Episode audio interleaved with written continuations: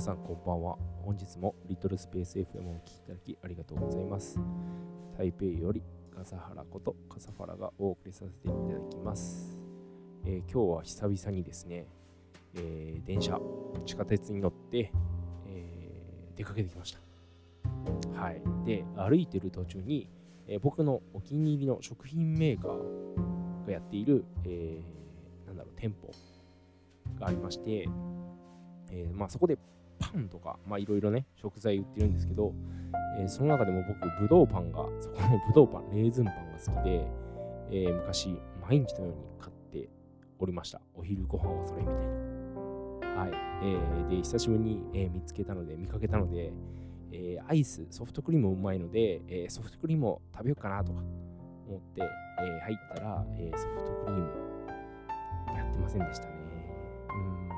この今のコロナの状況だからやってないんだと思うんですけど、まあ、それは残念で、はい。じゃあもうパンだけ買って帰ろうと思って、えーパンをこう何個かね、うん、そのぶどうパンと、あと、あんパンと、あとなんか、えー、なんかぶどうトーストみたいな、それとは別のなんかマーガリン塗ってあるみたいな、ちょっと調理系のパンも買って、えーレジに行ってね、で、お会計するので、えーまあ、スキャンしてもらって、えーで、そこのお店は、えー、ほんとすごくて、えーキャッシュレス決済が充実してるですよ。うん、Apple Pay はもちろん、えー QR コード系？はい。あと、なんだろう、Google Pay とか、Samsung Pay とかあるんですけど、そういうのも使えて、まあ何でも来いみたいな、はい、感じの、えー決済方法なんですが、えーまあそれはすごい便利で、えー僕がまあスキャンして、でお金払うときに、えー袋が欲しかったので、えーじゃあビニール袋1つくださいと、レジ袋1つくださいと言ったら、えー店員さんが、レジ袋は、えー現金のみになりますという、えー驚きの一言が 出てきて、なんじゃそれみたいな。はい。他はちゃんとそうやって、えーキャッシュレス決済対応してるのに、なんかよくわかんない、そのレジ袋だけが、えーまあ、2, 円2元だか3元だかわかんないんですけど、えー現金で払えと。なんじゃそれって感じじゃないですか。なんか、なんなんですかね、そういうの。うん、まあ、そのゴミ袋として使えるレジ袋なんで、まあ、ちょっと特殊っちゃ特殊なんですが、えーなんですか、他の、まあ、お店でも結構そういうのはあって、普通にね、えー商品買う、商品と同じ決済で、決済はまあできるんですが、えーそこのお店は、レジ袋は現金でという、うん、そこの店舗だけなのかわかんないですけど、いや、ほんと意味わかんない制度あるなと思って、うん、たまにあるん。ですよね、なん。か台湾でこういう、なん。か、え、意味わかん。ねえよっていうのが。うん。で、まあ、しょうがないので、えー袋は諦めて、えーパンだけ、えーキャッシュレス決済で、えお金払って、え店を出ました。いやー、ほん。とね、全部ほん。と、もう世の中のものすべてキャッシュレスにしてほしいという、え僕の、え思いなん。ですが、いやーね、まあ、キャッシュレスじゃないにしても、なんかそこだけ変則的になるっていうのは、なんかもう使いづらい極みたいに、極みみたいになってるので、いやーもうびっくりしましたね。はい。なんでまあ、そうすごいそのお店、その会社自体は僕好きなんですけど、いや、これマイナスだな、みたいな、はい、感じの体験でございました。うん。ということで、こんな感じで、えー台北のあるある、うん、みたいな話もね、えーさせていただきたいと思いますので、えー皆さんご視聴よろしくお願いします。ということで、えー本日もありがとうございました。おやすみなさい。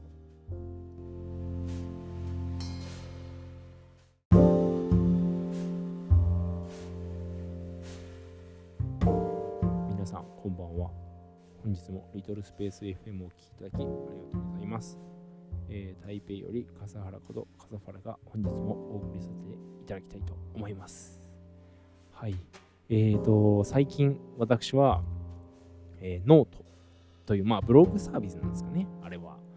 まあ、まあ、SNS っぽいブログサービスのものが、まあ、日本にはありまして、えー、数年前から始まったのかな、サービス自体は。で、だんだん大きくなって、結構ね、サービス始まった時から僕は使ってたんですけど、まあ、そこまでね、頻繁ではなく、はい。で、まあ、どんどんどんどんなんか人気出てきて、みんな、みんなノートやるみたいな。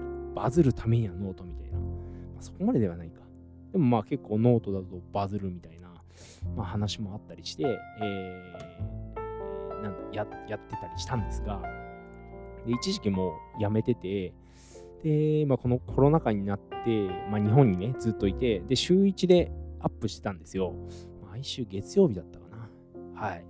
で、それも台湾来てから、えー、ずっと泊まってて、で、久しぶりにね、えー、8月入ってからかな。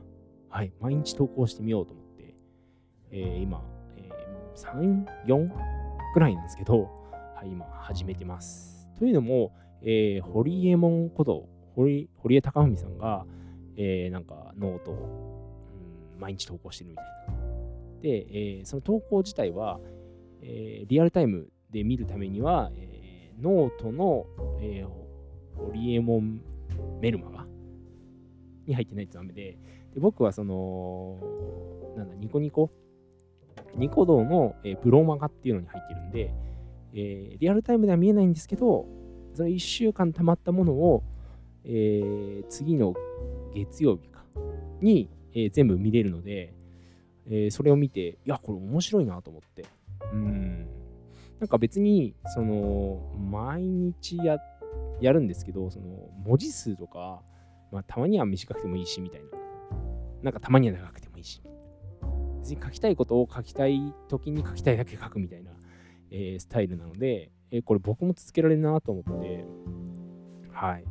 で、勝間和代さんなんかね、本当なんだろう、スマホ画面に、えー、収まるぐらいの行数しか、まあ、書いてないんですけど、こう毎日毎日毎日もう何年続けてるんですかねっていうぐらい、うん、やってるので、ちょっとこう毎日続けるシリーズを、えー、やるやりたいなと。またね、えー、去年は YouTube を、えー、300、400ぐらい続けてたのかな。日、えー、毎日投稿したんですけど、えー、台湾来てでちょっと空いて、えー、今 YouTube はたまに投稿みたいな。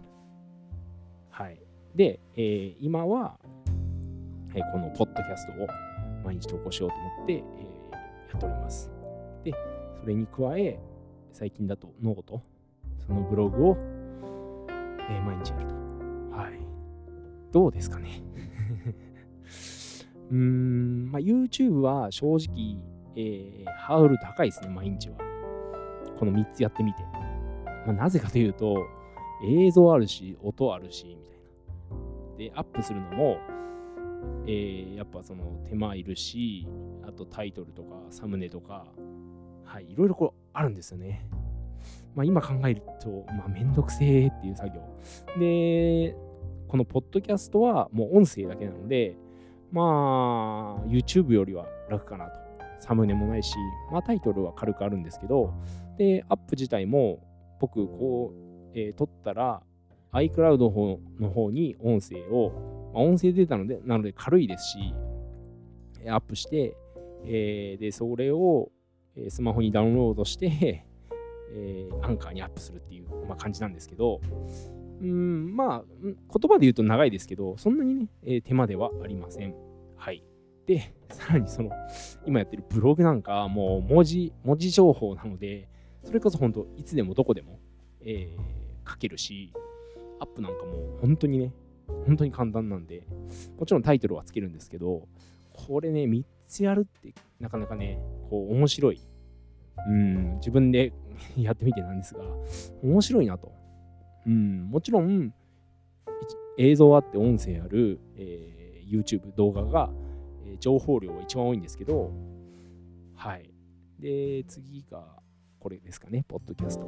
まあでもね、情報量多いからいいってわけでもないですし、少なくてもね、えー、文字の方は、ね、読む方もいつでもどこでもみたいな。それこそベッドの中で、えー、家族がね、静まってて、えー、シーンとしてる中でも、えー、見るのは見れるあその読むのは読めるし、まあ、YouTube なんかでも、まあえー、イヤホンつければできますが、やっぱね、こう、まあ、イヤホンつけるという動作が必要なので、一番、うん、ブログが、まあ、読む方も簡単なのかなと、はい、思います。で、あれか、このポッドキャストは、えー、目が開くっていうのがありますね。だから例えば何かしながら、えー、耳だけ、このポッドキャストで、運動しながら、これで、えー、聞くとか、はい。まあ、なんかね、こういろいろ使い方は違いますが、うん、こう3つやるというのは本当なんかいいなって、今こう喋りながらもね、思っちゃったりしましたね。はい。で、これね、難しいのが内容なんですよね。はい。で、内容がまだこう定まってない感は、まあ定めないのを定めたんですけど、まあなんかもうちょっとね、もうちょっと定まったらいいかなと思いつつも、はい、今探っている最中です。はい。まあ、えー、こんな僕ですが、えー、応援していただけたら幸いでございますので、はい。今後ともよろしくお願いいたします。それでは、えー、本日もお聴きいただきありがとうございます。おやすみなさい。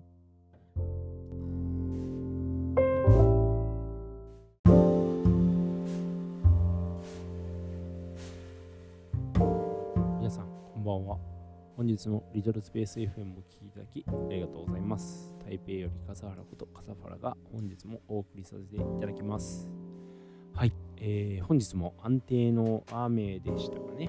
はい。なんかもう毎日雨降ってるんで、えー、降ってる日、降ってない日、ちょよくわかんないくなってきました。はい。まあでも、えー、多分雨降ったと思います。で、もうなんかすごい湿気が、えー、もう不快すぎるので、えー、ご飯食べてる時かなから2時間ぐらい、えー、この収録する2時間、もっととか 3, 3時間いかないかな。まあ、2時間から3時間半ぐらい、あ2時間半ぐらいの間で、えー、ここの部屋、えー、ドア閉めて、え、除湿機をかけておりました。うん、結構ね、え、このダイソンの、え、扇風機で、なんだ、データが見れるんですけど、70、まあ、80近かったのが、一気に65を下回ってましたね。はい。え、それだけ、まあ、効果はあるようです。はい。で、その除湿機の、えー、こう水溜まるところを見たら、あれどのぐらい溜まるのかちょっとわかんないんですけど、3リットルとか4リットルぐらい溜まるのかなうん。で、それの、えー、半分ぐらい溜まっておりました。えどんだけだよっていう感じですよね。うん。いや、ほんと湿度すげえなっていう。そりゃカビるよっていう。この間、あの、バッグが、えー、外に出したバッグがカビ、カビがついてたって言ったと思うんですけど、あの、ギター？ソフトケースに入れてたギター、別にしまい込んでないんですけど、ギターが、えー、カビてたっていう。うーん。いやー、怖いよね、カビ。はい。だから、上、上に置いてある、えー、物置があるんですけど、そこを開けて、えー、一応除湿したんで、まあ、ちょっとはマシなのかなとは思います。でも、いや、これね、えー、定期的に除湿しないと、本当すべてのものがカビてしまうと。使おうと思った時にカビてしまうので、えー、ちょっとこれ除湿は、えー、必須だなと。うん。いや皆さんはどうどうですかね？まあでも、アメリカとかいらないのかな、除湿機。まあ、日本はね、こう梅雨の時期とか、えー、まあなんか洗濯物、家で干してる人とかは使うと思うんですけど、いやもう台湾すげえな、本当にっていう。うん。改め、知ってはいたんですけど、改めて思いましたね。だから、えー、ちょっとギター、ハードケース、まあ中入ってないんですけど、ちょっとハードケースも開けないとかびちゃうかなっていう。うん、服とかもね、一応服はもう、なんだ、洋服、ダンスとかに入れないで、えー、ハンガーラックみたいなのでかけてるので、いや、まだマシだと思うんですけど、うん、わかりませんよね。一応その、着ないのが、そうか、着な着てないの。長袖とか、冬物は、えー、ちょっとしまい込んじゃってるので、それが怖えな。はい。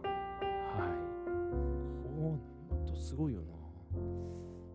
まだね、カビとか、壁じゃねえ、壁？壁とかカビてないので、まだマシなんですけど、昔住んでた家は、その最初ね、わかんなかったんですよ。わかんなかったんですけど、なんか、えー、こう、棚とか、洋服ダンスとか、なんかこう、えー、に、こう、なんか白い、白？白いものが、なんか、ついてるな、なんか、思ってたんですよ。それが多分、胞子で、壁の方、カビの胞子で、カビ、壁、壁とカビが言えなくなっちゃった。壁にも、なんかすごい、えー、ついてて、それカビだったっていう。もう最初の方、台湾来て最初の方だったんで、よく知らなくて、結果ね、カビだったっていう。確かまあ白、白青っぽかったんだよな。で、こうティッシュで拭いたら、なんかもう完全カビの胞子で、うわーみたいな。いや、体に良くないな、あれってう。ーん。って思いました。はい。えー、皆様の、えー、自宅等ではどうでしょうか。えー、カビね、気をつけないと あの、物が、え、使えなくなっちゃうんで、はい。こうマイクとかもね、カビる可能性あるので、気をつけたいと思います。はい。それでは、本日は、え、台湾のカビ事情についてお話しさせていただきました。皆様、聴きいただきありがとうございます。おやすみなさい。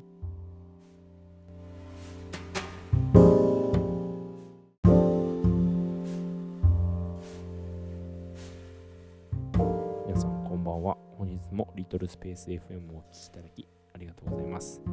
本日も台北より笠原こと笠原がお送りさせていただきます。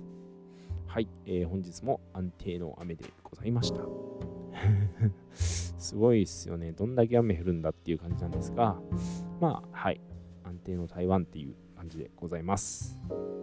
えー、先日ですね、えーまあ、日本から荷物来たって、えー、お話したと思うんですが、えー、マイクをね、買ったんですよ。えー、Vlog 用マイク。その iPhone とか、まあ、カメラ等に、えー、つなげられる、えー、マイク、ゼンハイザーの MKE200 というものなんですが、で最近、えー、動画を撮るのに、えー、iPhone につなげて、えー、撮っているんですが、なんかね、ノイズというか、なんか電子ノイズみたいな、電波拾ってる？みたいな感じの、えー、ノイズが乗るんですよ。で、最初はね、あの原因が、えー、高かったから乗ったのかと思って、えー、すごい原因を、その音量ですね。マイクの、え入力の音量を下げてみたんですが、なんか今日も乗ってて、なんだろうな、なんか LINE 来た、来たかなっていう感じなんですが、うん、なんか、ジージーって、なんか、はい。それちょっとまだ謎なので、えー、解明えー、していきたいと思います。まあ、知っている方がいたら、えー、ぜひ教えてください。はい。まあ、そんな、まあでもね、音はいいし、コンパクトでとてもなんか使いやすいので、えー、今のところはね、うん、いいんじゃないかと、はい、かなり満足しております。はい。で、まあ、マイクの話続くんですが、え僕の使っているのは、手話のベータ58、58か、58A、5%っていう、まあ、マイクを使っているんですが、まあ、この定番中の定番、はい、の超有名な、うん、多分見たら見たことあると思います、皆さんも。うん。そのぐらいまあ有名なマイクを、えー、ダイナミックマイクですね、はい、を使ってるんですが、いやー、ほんとこれいいですよねっていうのが、まあ今日、えー、某、えー、YouTuber、アメリカ在住の、えー、YouTuber さんが、まあ、ガジェット系の YouTuber さんなんですが、えー、最近マイクをなんか毎日紹介しておりましてでその中の一つで今日この、えー、手話、えー、ベータ 5%A を紹介しててであこれいいなと思っちゃったんですよねうんまあ僕もこれ使ってる同じの使ってるんですけどまあ何がいいかっていうとこう安定してる感うーんなんだろうな人の声にすごい合うのかなっていうはい。うんもちろん、その、なんだろうな、高い。それこそ、その、YouTuber さんは、えー、40万円ぐらい、うん、するマイクを、えー、紹介したんですが、もちろんそれもいいんですけど、はい。もちろん、すごいいい音で、えー、撮れてたんですが、まあ、ねえ 40万円のものと、まあ、これ1万円、1万5千円ぐらいかな？のものと、まあ、比べて、うーん、もちろん音はいいんだけど、みたいな。なんですかね、なんで言ったらいいんだろう。なんか超高級なワイン、えー、なんか100万円もする、なんか超高級なワイン、それはうまいよね、みたいな。はい。かたや、なんか、え、1万円ぐらいの、まあ、高級ではありますけど、はい、なんだろう、ワインの中では別に高級じゃない。まあ、いい感じの値段。もっとか1000円とか5000円でもいいのかな。まあ、そういう誰でも、えー、手が届くような、えー、価格帯のワイン。で、まあ、すごい美味しい。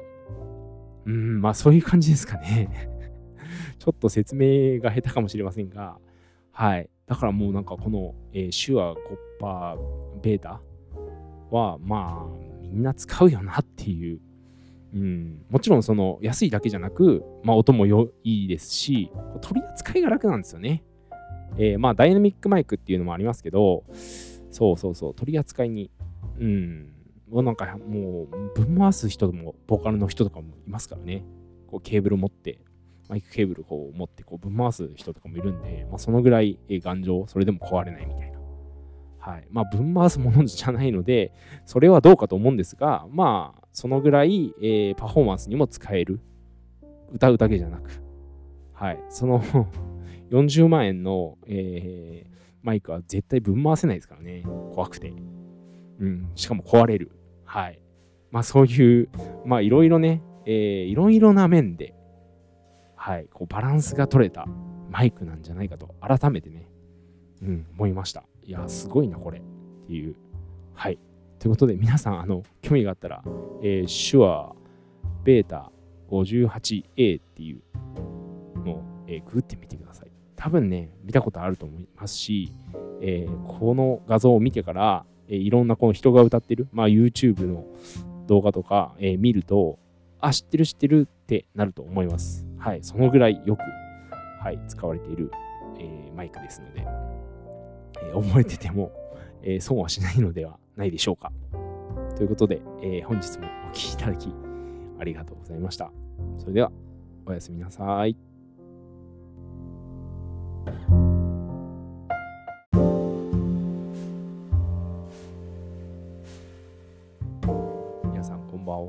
日もリトルスペース FM をお聴きいただきありがとうございます。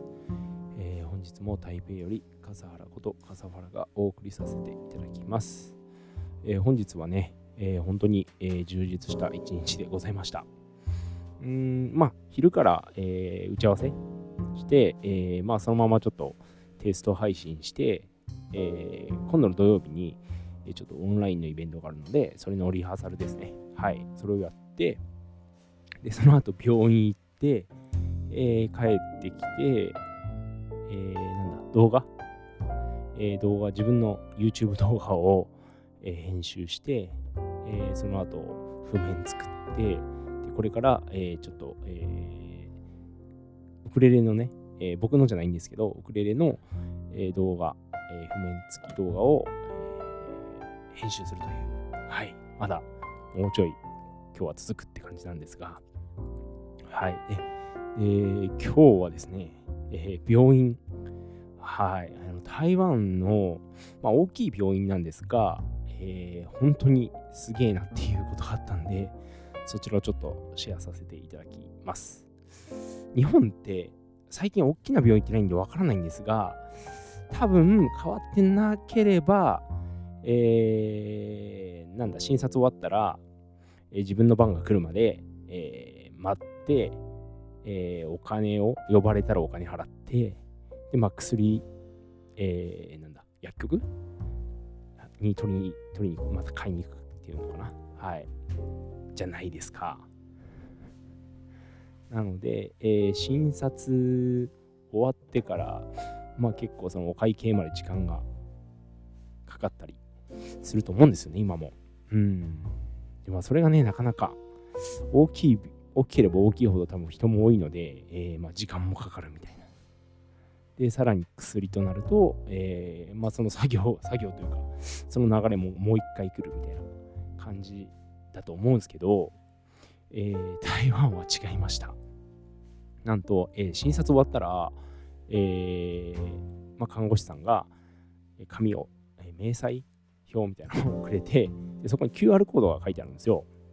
で、その QR コードを、えーその病院のアプリで、えースキャンして、そうすると、えーその支払いの、まあ、情報が出てきてで、そこでカード決済すると、そのまま終了みたいな。はい。すごいですよね。もちろん、その中に、えーもし薬があるなら、薬のお金も入っているので、本当薬は、えー取りに行くだけですね。うん。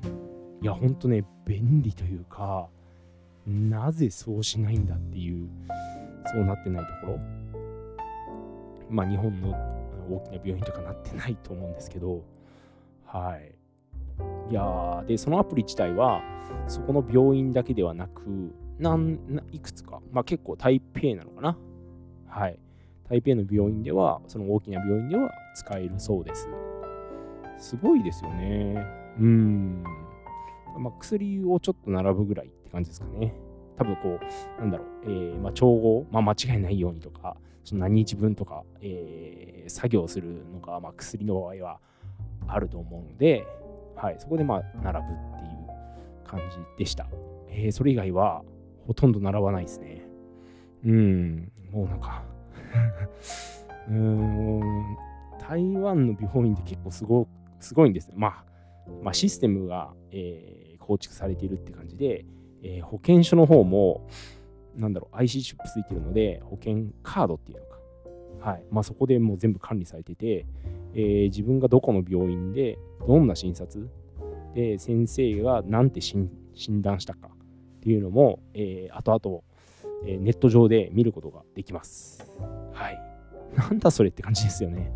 まあ、日本人からしたら、そういうシステムがなってないので、なんだそれなんですけど、こういう、まあ、システムって、まあ、そんなにね、そんなに、なんだ、新しいものでもないですし、うん、やるかやらないかみたいな、まあ、やれるかやれないかっていうのもあるかもしれませんが、はい。いや、ほんとね、うん、便利だなっていう思いをしました。はい。どうでしょうか。うーん、なんか、ね、日本でもなんか病院めんどくせえなってなっちゃいましたね、僕は。なんかそのこれを体験しちゃうと、はい。うーん、いや、なんかもう、うーんとしか。いや、すごいですね。だから保険証も、その日本のなんか、えー提示するだけのあの、あれとは違うんですよね。なん、なこの違いは何なんですかね。はい。いや、ほんと便利でした。時間がね、節約される。まあ、こうあるべきですよね。はい。ということで、えーびっくりしたっていう、えー台湾の病院、大病院でしたね。はい。ちなみに、えー小さい病院は、えーなんか日本の小さい病院と同じで、えーなんだろう、呼ばれて、診察受けて、呼ばれて、お会計みたいな。はい。まあでもね、小さい病院もいつ、その大きな病院のシステムに、えー統合されるか分かんないので、うん、その可能性はね、大いにあるので、えー今後、台湾の小さい病院、期待したいと思います。それでは、お聴きいただき、ありがとうございました。おやすみなさい。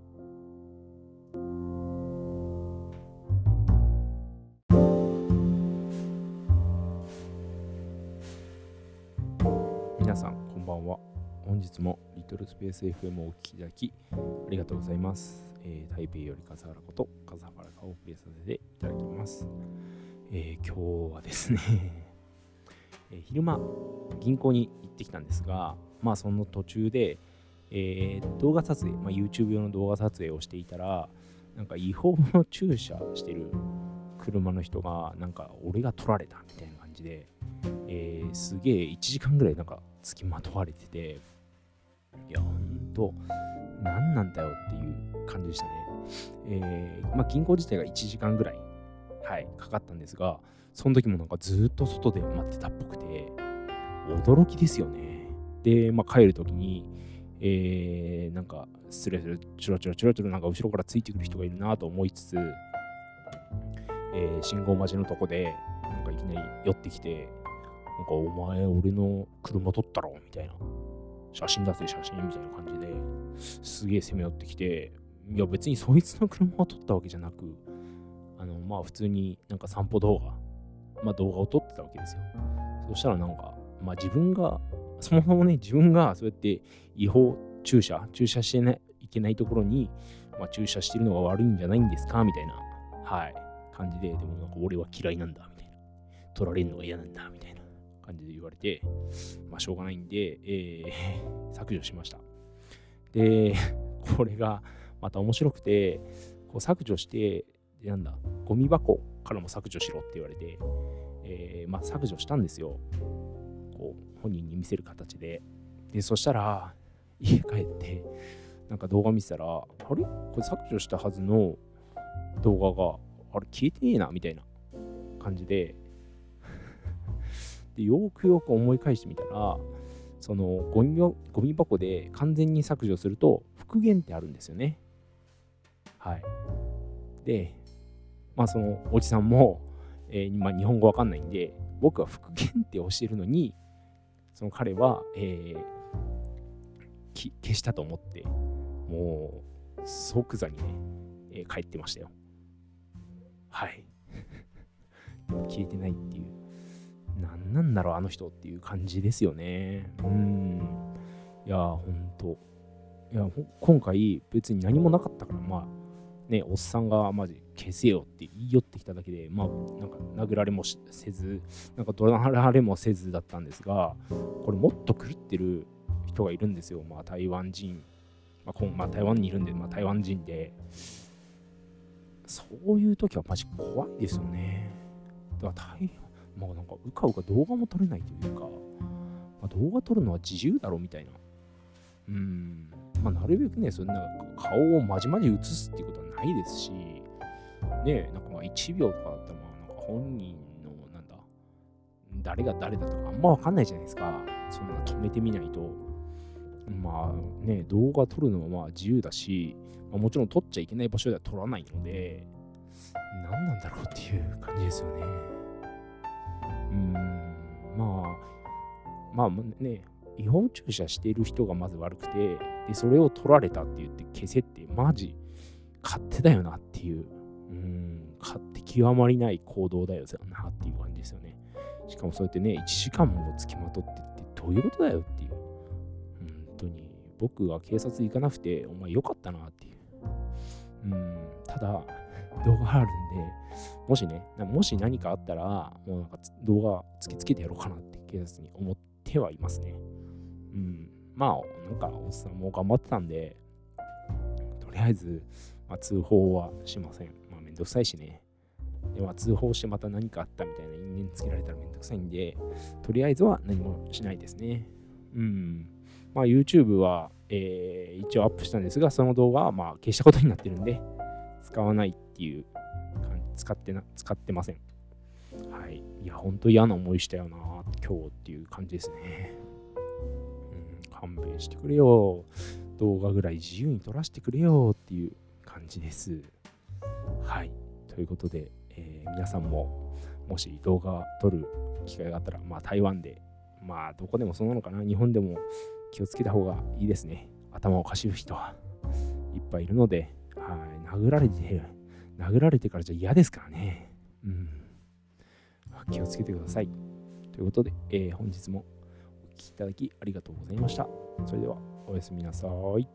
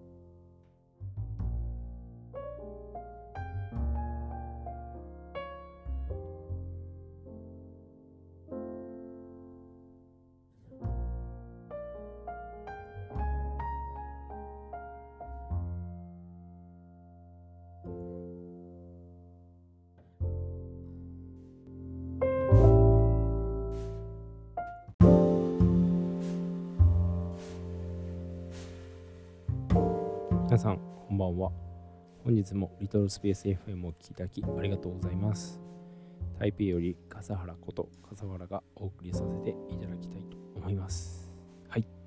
えー、本日は昼1時から13時から、えー、20時までかな。なので、2、3、4、5、6、7、8、えー、7時間ほど、えー、オンラインイベントやっておりました。いやー、なかなかね、長かったですね。一回トイレ行っただけかな。あとはずっと出ておりましたね。うーん、いや、長い。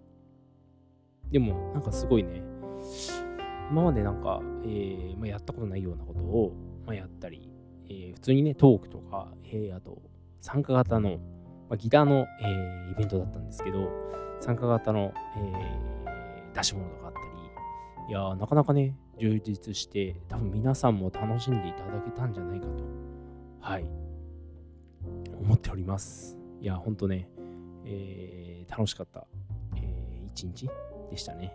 はい。まあ、7時間、ま、やったんですけど、実はですね、僕、何年前だろう ?7、8年前。2013年だったとか思うんだよな。に、あの、昔、えー流行っていたニコニコ生放送っていうのがあるんですけど、それの耐久生放送みたいなのを、えーややったことがありまして、それはなんと24時間生放送っていうのをやりました。さすがにそれはね、まあ一人ではなかったんですけど、えー何人かで、えー何時間かずつ、はい、やりました。うん、もうそれを考えると、今日の7時間とか別に、まあ長いけど、えーまあ一人で、なんだ、ずっと出て、出っ放しでも、まあやりきれる時間の長さであったので、はい、全然まあ余裕っちゃ余裕だったんですけど、いや、その時はなんかね、うん、24時間、何したっけな？っていう感じで、まあ、それはまあ完全にこっちが配信するだけへのものだったんで、なんか喋ったり、ね、まあ誰か、まあ知り合い来たり、で、それで喋って配信みたいな。まだアーカイブ残ってんのか？いや、残ってないよな。うん。っていうのを、えーやったっていう記憶が、うん、ありました。うん。だから結構ね、長時間、えー生放送、えー配信っていうのは、うん、まあ僕的には、まあ好き。はい。まあ月、最近ね、月1ぐらいで、えー、ズームで、岩崎夏美さんっていう、方の、えーお話を、それこそ5、6時間聞いたりしてるので、はい。まあ聞いてるだけと、まあ喋るのはだ,、まあ、だいぶ違うんですけど、うん、いや、もうほんとね、オンラインのウェイトがどんどんどんどん上がっていく。えー特に僕が、僕は今、台北に住んでいるので、えーなんか日本の何何々が、みたいな。はい。で、それで、えーオンラインで出演させていただきますとか、オンラインなら、えー見れますとか、はい。そういうのがどんどんどんどんね、えー増えていくので、いや、本当皆さんもね、オンラインコミットした方がいいですよ。うん、もっともっとね。はい。で、多分、何年かわかんないですけど、えーどんどん技術の進歩は、えー進化してるので、どんどんね、こう、オンラインもリアルに近づいていくという、もまあもちろんオンラインはリアルを超えられない部分もあるんですけど、まあそれはそれで補われていく部分もあるし、で、まあ超えられないけど、そのリアルの方がこう、なんか強くなってる部分もあるので、まあ、こううまく両立させて生きていくのがね、今後のね、うん、なんかポイントになってくるんじゃないかと、個人的には思っております。はい。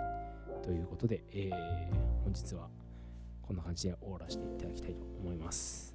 それでは皆様、お聴きいただきありがとうございます。おやすみなさい。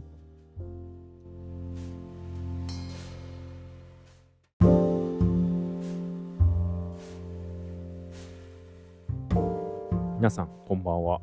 本日もリトルスペース FM をお聴きいただきありがとうございます。えー台北より笠原こと笠原がお送りさせていただきます。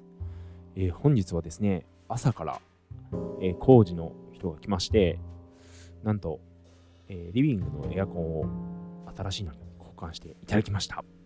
はい、大家さんに、えー、なんか全然涼しい風来ないんですよって言ったら、じゃあちょっと、えー、業者の人に調べてもらって、えー、直せるようなら直して、直せないなら、まあ、新しいのにしちゃおうっていうことで、えー、2日前ぐらいですかね、えー、ちょっとだけ、えー、業者さんが来てくれて、いやもうこれ変えちゃった方がいいよっていうことで、はい、今日新しいのが来ました。いやー、涼しくなりますね。はい。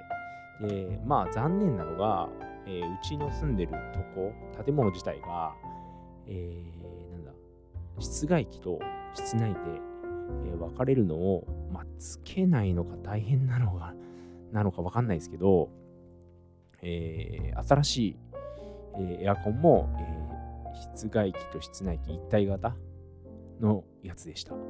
はい。これあんまもう日本ではね、見ないとは思うんですけど、一応その、今年モデルって言ったかな？はい。まあ新しいモデルではあるそうです。はい。だからまあ省エネとか、えー、はあるんですかね。ただ、その一体型なので、えー、もう音がね、うるさいっていう。はい。うーん、それでも静かになったかな。古いのから比べたら。まあ、古いのはもうそもそも涼しくならないので、えー、まあ問題外っちゃ問題外なんですが、いや、音もね、それなりにうるさくて、うーん、いや、音ね。やっぱすごよくできてますよ。この、えー、室外機と分かれてるやつは、やっぱ、なんだ、一番弱いのとかすると、ほんと静かですもんね。はい。いやー、なかなかエアコンに、台湾のくせにエアコンに恵まれないっていう。うーん、ね、古いのだと、まあ、ね、エアコン代も多分、電気代か。電気代も高かったりするでしょうし、まあ、最、ね、不幸中の幸い,、えー、幸いっていうんですかね。まあ、新しいのになったんで、まあ、ちょっと様子見で、はい、使っていきたいと思います。はい。仕事部屋と寝室は、えー、最初のままですね。うん、これもね、やっぱうるさいんですよね。冷えるは冷えるんですけど、だから、リビングのよりは新しいんですよ。うん。いや、ほんとこの一体型も、一体型はもう作っちゃいけないっていう法律を 作らないとなんかもうね、こう、作りつつ、古い技術をずっと。でまあ、静かになればいいんですけど、多分これもう、なんだろう、もう、物理的な問題でも静かになんないと思うんですよね。うん、一体型っていうのは。はい。まあ、諦めます。自分の家では、えー、持ち家ではないので、はい、そこは諦めたいと思います。はい。で今日はですね、えー、エヴァンゲリオンをずっと見ておりました。えー、Amazon プライムで、えー、1234、4本、もう全全て見れるので、えー、今日は3本見たのかな？はい。2、3、4と最新作まで見ました。いやー、なんか最新作をもう一回、もう一回見ようかなと 思いますね。というのも、今日なんか疲れすぎちゃって、朝からその工事来て、えー、工事してみたいな。うん。で、昨日の夜もあんま寝れなかったので、そう、うとう とっとしながら最新作をもう見てたって感じなので、この時間見つけてもう一回ね、はい。で、1、2、3自体は何回か見てるので、まあそこはもういいかなと。はい。まあ、復習のために、えー、もう一回見たんですが、はい。4回目はもう一回、えー、まあ見たいと思います。はい。皆様見ましたでしょうか？うん。いや、いいですよね。もう、本当ね、ずっと見たかったんですよ。はい。でも、まあ、日本にいないので、えー、見れなくて、で、まあ、台湾でやってたのかちょっとわかんないんですけど、で、まあ、諦めてたんですけど、すぐに、えー、Amazon プライムで、えー、放送するということで、あ、こりゃいいやと思って、はい。で、一度、えー、他の1、2、3も復習して、で、4みたいな。はい。完結しましたね。いやー、長かった。完結してました。えー、まだご覧になってない方はぜひ見てみてください。ということで、えー、本日もお聴きいただきありがとうございました。それでは、おやすみなさい。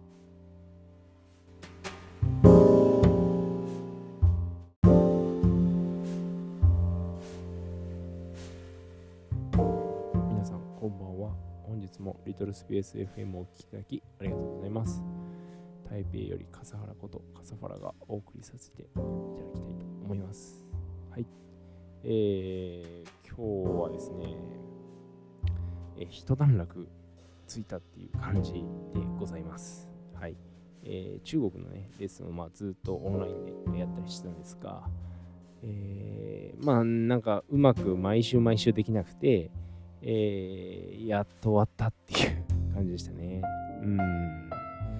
いやでもオンラインで、えー、これだけできるっていうのは、本当にね、いい時代だなっていう、はい、感じですね。うん、これ中国のディンディンっていうソフトを使ってるんですけど、はい、うん、全くもって問題なく、えー、便利に使えております。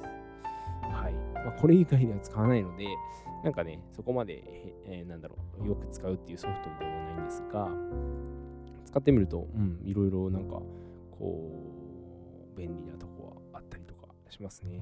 はい。で、実際に、その中国内でもこれを使って、えー、普通に学校のレッスンとかしているようです。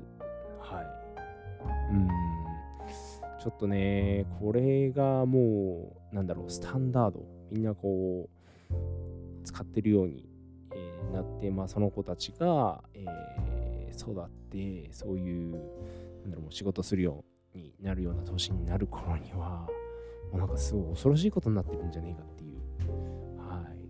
うん、その反面、日本は、みたいな感じはありますよねやっぱ。そこはやっていかないとじゃないかなと、うん、日本人、まあ日本人だけじゃなくね、もう全世界でそれができないともう話にならないみたいな、えー、毎回思いますね。いやー、ほんとね、じゃんじゃがじゃんじゃか、こう、新しい、まあ、ものが出てきたり、まあ、技術が新しくなったりしているので、なんとかね、もうそれについていかないと、もうダメですね。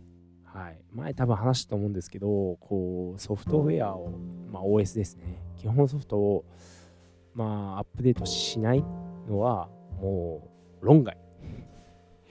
はい、やっぱこうアップデートし続けないともう、だって結局どっかでこうアップデートしなきゃいけないわけなので、えー、なんだろう、そのサポート終わったり、えーま、もちろんなんかソフトが使えなくなっちゃったりするので、だからもう基本ソフト、まあ、Windows にしろ、えー、MacOS にしろ、もうこれ、アップデートしないという選択はもうないので、はい、今、ちょっとパソコンのことを言いましたけど、えー、iPad、その、Android 系の、えー、OS や iOS、うん、まあ、iPadOS とかもそうですし、まあね、すべてのその、なんですか、デバイスに入ってる基本ソフトは、もうアップデートしないともう何もできなくなっちゃう。うん、まあ、セキュリティの面も含めてでしょうけど、はい。いや、ほんとこれはね、えー、まあ、いつまで続くか分かりませんが、多分僕が生きてる間は、えー、続くと思うので、もうそこはね、えー、もう腹を決めて、はい、え、ついていこうと思います。うん、だから皆さんもね、ぜひその、え、アップデート、えー、めんどくさがらずにというか、えー、積極的に、えー、最新のものに、うん、もちろんね、機種が最新のものに OS 基本ソフトについていかない場合はしょうがないんで、まあ、機種を変えなきゃいけないんですけど、まあ、使える機種の中で、えー、最新のね、OS を使うことをお勧めします。はい。まあ、といっても僕今 MacBook Pro が最新の OS に、まあ、できてないというか、まあ、それやっちゃうともう分鎮化しちゃうので、えー、それはまた話が違ってきちゃうので、えー、まあ、今の OS で、1個前の OS かな。で、止めてあります。はい。で、まあ、そうですね。もうそろそろ、えー、これも新しいのに変えようと思います。うん。なんか9月に発表されるのかな新しい、えー、MacBook Pro。うん、それがね、ちょっとね、えー、僕の期待してるような、はい、ものなので、えー、買おうと思っておりります。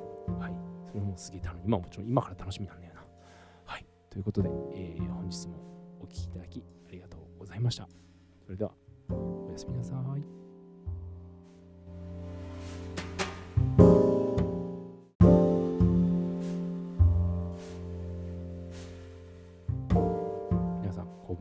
本日もリトルスペース FM をお聴きいただきありがとうございます。えー、台北より笠原こと笠原が本日もお送りさせていただきます。えー、本日はなんと70回目の放送でございます。はい。いや、結構経ちましたね。でもそれでも2ヶ月ちょっとって感じですかね。2ヶ月半ぐらい。はい。いや続けるとなかなかいいですね。はい。で、ただ、その、ちょっと、ポッドキャスト自体の使い方が未だちょっと分かってなくて、この放送を、えー、Spotify で聞くと、全部1本のなんか、えー、なんですか、トラックになってて、早送りできないんですよね。例えば、15回目が聞きたいみたいな。そういうのができなくて、これどうしたらいいんだろうと思って、まあいろいろ考えたんですけど、えー、このシーズンごとに、えー、分けられるので、まあ、それが一番いいのかなと思い、えー、分けているところです。はい。もう70個あると結構ね、その分ける作業だけでも7回、うん、やらなきゃいけないので、それだけでも結構大変だなっていう、うん、感じですね。10個だったら、まあね、1個で済むんですけど、その10個、10個、10個、10個でやろうと思ってるので、はい。今まだ1個しか、1個、2個か。その、えー、11から20までしか分けられていません。うん、とりあえず、えー、シーズン1に全部入れとこうかなと思ってます。はい。うん、やっぱね、ちょっと使い方分かってないと、なんかうまく使えないっていうのはありますよね。だから、もしかしたら、こんなに毎日やるもんでもないのかなと思っちゃいましたね。それかなんかもっとうまい使い方があるのか。うーん、ちょっとまだね、使い方が正直なところです。ただ、あの、アンカーのアプリで聞くと、えー、そのチャプターごとに、えー、毎日毎日のその20回目聞きたかったら20回目まで飛べるし、そうやって毎日分かれてるんですけど、そう、Spotify がね、そうなってるってことは、もしかしたら他のプラットフォームも、えー、全部1本のトラックになってんじゃないかと。何時間みたいな、出てるんですよね。はい。こんなん聞けるわけねえじゃん、みたいな。で、自分、自分でもこう、Spotify で聞くと、その何回目の放送からこう聞くの分かんないので、うん。で、まだね、その、一番、えー、ポッドキャストで大きなプラットフォームの、えー、Apple、iTunes の、うん、ポッドキャストにまだ、えー、配信されていないようなので、それがね、どうなるのかっていうのも、はい、ずっと、うん、気になってはいたんですけど、まだずっとね、配信されないので、ちょっと違う方法を、まあ、試してみた限りでございます。はい。まあでも、うん、続けていきますよ。はい。で、今日は、んなんだろうな、初めてのレッスンの方が来たりとか、えー、まだレッスンは始めてないんですけど、なんかオンラインでやりたいっていう人とか、だんだんね、はい、レッスンも、えー、やっと、やっとですよ、えー、できるようにはなってきました。うん、ただ、えー、一応、レッスン中も、えー、マスクはしているので、えー、エアコンつけてても暑いです。はい今日なんか生徒の、初めての生徒の人、なんかもう暑そうでしたもんね。だからエアコンつけて扇風機、えー、一応風送るようにして、はい。いや、ほんと。いつになったらマスクなし生活ができるんだろうっていう、うん、感じではありますが、まあ、レッスンできないよりはいいかなと思いましたね。はい。ということで、えー、本日もお聴きいただきありがとうございました。それでは皆様、おやすみなさい。